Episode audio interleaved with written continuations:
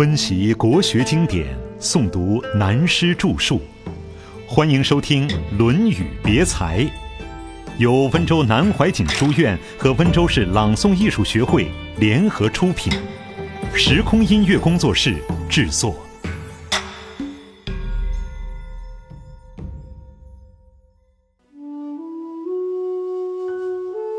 谦谦君子的冉求，求，尔何如？对曰：方六七十，如五六十，求也为之。彼及三年，可使足名。如其礼乐，以俟君子。冉求说话的态度谦虚多了。他说：“只要方圆六七十里的一个小小的国家交给我。”或者更小一点的国家让我来治理，花上三年的时间，我可以使这个国家社会繁荣，国民经济发达，全民进到康乐的境界，这是我可以做得到的。如其礼乐，以俟君子。但是社会的经济充足了，富裕了，还不一定建起来良好的文化来。而对于文化根基的建立，这种重大艰巨的事情，就只好等高明的人才来着手了。这是冉求的谦虚词，也是他的老实话。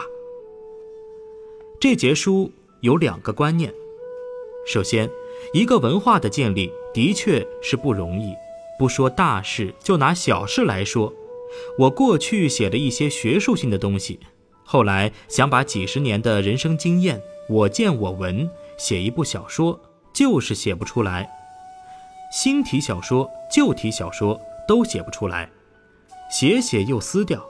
像现在拥有很多年轻读者的作家，我当面称赞他们，他们真是行，我就无法下笔。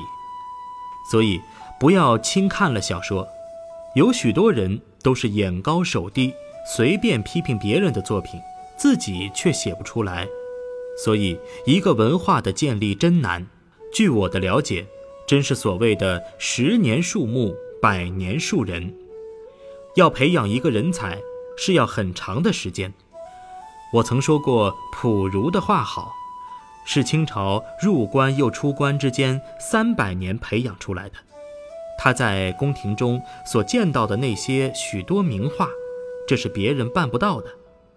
其实他的字比画更好，他的诗比字又要好，这都是别人学不来的。李后主的词我也说过，像他的《破阵子》那阙词：“四十年来家国，三千里地山河。凤阙龙楼连霄汉，玉树琼枝作烟罗。几曾识干戈？一旦归为尘虏。”沈腰攀鬓消磨，最是仓皇辞庙日，教坊犹奏别离歌，挥泪对宫娥。的确是好词，读起来令人感叹，但里面每一句话都是他的生活经验，是他的真感情、真思想，由他写来非常容易。如果不是一个做了皇帝又变成臣虏的人，谁能写出这样的词来？这是在文学方面的情形。由文学的培养，我们可看到文化建立之难。其次，我们看看管子的高见：“仓廪实则知礼节，衣食足则知荣辱。”这句话放之于全世界。无论古今中外，都是站得住的。所以谈中国政治思想，离不开管子。再者，透过这两句话，可知社会国家的富强，教育文化的兴盛，要靠经济做基础的。要衣食富足了，才会知荣辱；仓廪充实了，才礼义兴。所以有人说，最大的是穷人。连裤子都没得穿了，拼命都不在乎，还怕什么？有地位、有钱的时候就怕事了，就是这两句话的道理。可见文化的建立要靠经济做基础。从冉求这句话里，我们可以看出他深懂这个道理，所以他说：“一个小国家交给我去干三年，我可以使它经济基础稳定，社会政治稳定。至于文化的建立，则要以四君子，这就还要再等一段时间，乃至要请比我更高明的人来。”这是他的谦虚，也是他的真话。冉求已经报告了，孔子又问公西华：“赤，尔何如？”对曰：“非曰能之，愿学焉。宗庙之事，如会同、端章甫，愿为小相焉。”公西华这个人，在上论中已经提到过。孔子说他数代立于朝，可使与宾客言也。他可做一个很好的外交官，衣冠整齐，生活从来不马虎，仪容很端肃，应对之间很得体，是一个标准的外交官。他在这里表现的也是外交官的风度，一开口就是外交官的口吻，与众不同。这段《论语》。实在是很好的文学作品。他说：“老师，我是一无所能，不过愿意跟着学就是了。”这里三个人讲话表达不同。第一个子路，率尔对曰：“东东就讲出来了，就干了。”轮到冉求就谦虚了，小一点的地方。问到公西华就说：“我并不是说我有才能，我很差。”不过愿意学习，学习什么呢？宗庙之事。这里宗庙就代表了国家。以前是宗法社会，每一个国家的设计以宗庙为象征。所谓宗庙之事，就是国家大事。会同开大会，等于说现在开国民大会或者立法院会、行政院会。端章甫。大家都穿上礼服，很有礼貌。愿为小相焉。辅相是一位很好的幕僚长，或者等于国民大会的秘书长。公西华对孔子说：“他可以去学习，慢慢在工作中求取经验，以便做到这个程度。”可是，一位优秀的国民大会秘书长可不容易做，一个重要会议的小相。是很不容易做好的，小相就是总务人才，也就是宰相才。真正的好总务就是宰相，像萧何就是最好的总务人才。历史上的这类人物是屈指可数的。信天风月，下面是这里最重要的一段了。典，《史记》作微，曾参的父亲。字奚，也是孔子的学生。下面是他和孔子的对话。典，尔何如？鼓色兮，坑耳，舍色而作。对曰：异乎三子者之传。子曰：何伤乎？亦各言其志也。曰：暮春者，春服既成，冠者五六人。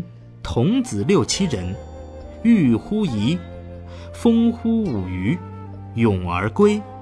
夫子喟然叹曰：“吾与点也。”孔子和其他三位同学讨论的时候，曾点在旁边悠闲的鼓瑟。孔子听了子路他们三人的报告以后，转过头来问正在鼓瑟的曾点，说：“曾点，你怎么样呢？”说说看。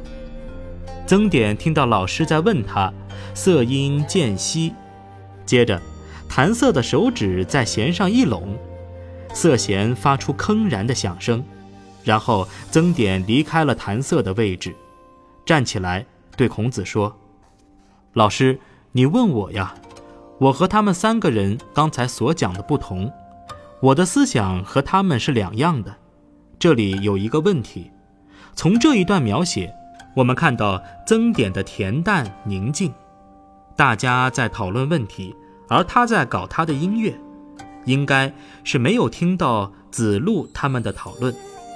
可是孔子问到他的时候，他又说自己的想法做法和子路他们三个人不同，可见刚才别人的话他都听到了，这是很高的修养。能在处事之间最忙乱当中，同时应付几桩事情，这就要具有真正的学问、真正的修养、最高的宁静功夫。我的确看到过这样的朋友，一边在一件一件忙着批公文。还在删改文具，一边听别人向他报告紧急重要的事情，口里在呜呜地应着。然后他把笔一放，立即吩咐报告的人怎样去办理事情、应付情况。同一时间处理了所有的事，还非常轻松。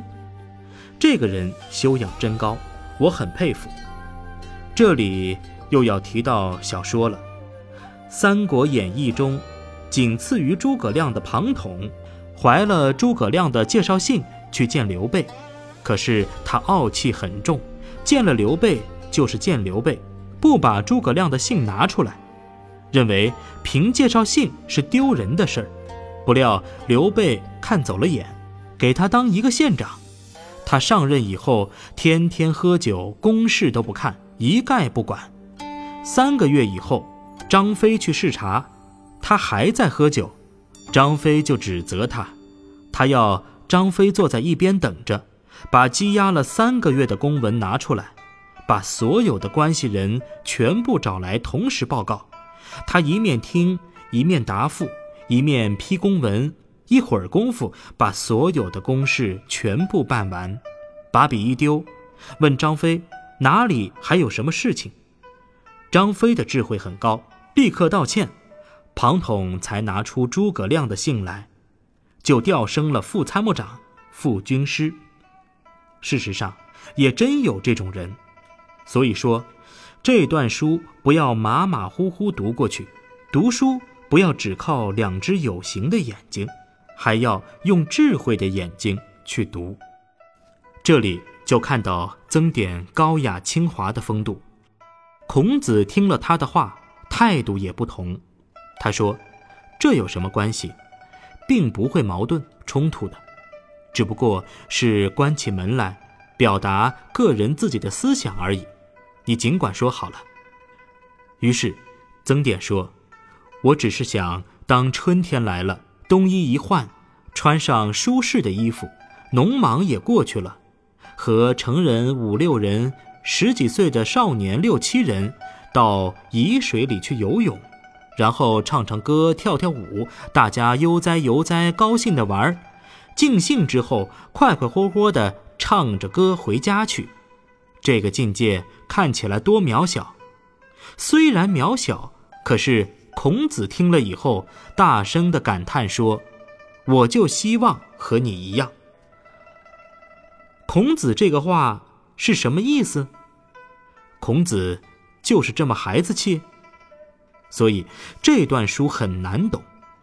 我们经历这几年的离乱人生，国家、社会、天下事，经过那么大的变乱，才了解国家社会安定了，天下太平了，才有个人真正的精神享受。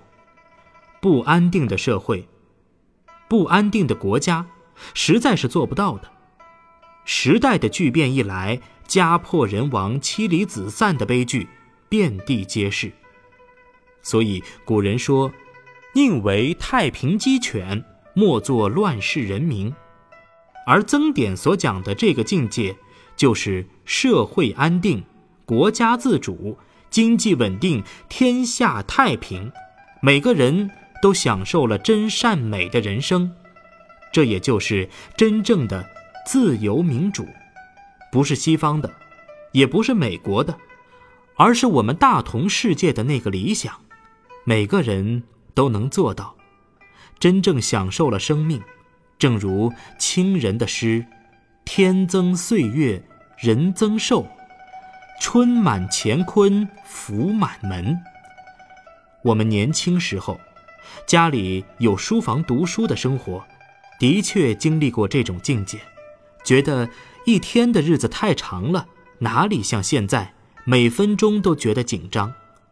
如果我们有一天退休，能悠闲的回家种种菜，看看有多舒服。这里孔子问这四个学生的话，其中孔子与曾点的一段话，可以说进入了最高潮。师生之间说出了完美人生的憧憬。政治的目的，不过在求富强康乐，所以这一段可以说是大同世界中安详自得的生活素描。春风化雨，下面就是一个结论。三子者出，曾皙后。曾皙曰：“夫三子者。”之言何如？子曰：“亦各言其志也已矣。”曰：“夫子何审由也？”曰：“为国以礼，其言不让，是故审之。为求则非邦也愚。安见方六七十，如五六十，而非邦也者？为赤则非邦也愚。”宗庙会同，非诸侯而合。赤也为之小，孰能为之大？侍坐的四个学生答复了孔子的问题以后，子路、冉有、公西华三个人都已经走了，还有一个曾皙留在最后，因为孔子除了对他的话发表了意见以外，对其他三位同学的话还没有表示意见。意犹未足，再向孔子请教他们三位同学所做的答案。老师认为怎么样？孔子说：“没有什么，只是每个人报告心得，表达自己的思想，如此而已。”曾皙又进一步问道：“刚才子路说的话，老师笑他，为什么笑他呢？”我们也许觉得子路的话也没有什么不对，而且很对胃口。有什么可笑之处？但孔子告诉他，子路说的是国家天下大事，是一种大英雄、大政治家的事业，要有文化基础，要有学问修养，不是那么简单。而子路大言不惭，一点儿都不谦让，自认为很行了，所以我才笑他。至于他说的那个对国家的理想，并没有错。我只是笑他太自满，太轻率。至于冉求的那套话，讲的也蛮好。实际上，那就是政治家的作为。事实上，方六七十和五六十有什么不同呢？这里我们可以引用老子的话来做一解释。现在有些研究老子哲学的，对“小国寡民”。治大国如烹小鲜这两句话各有各的解释。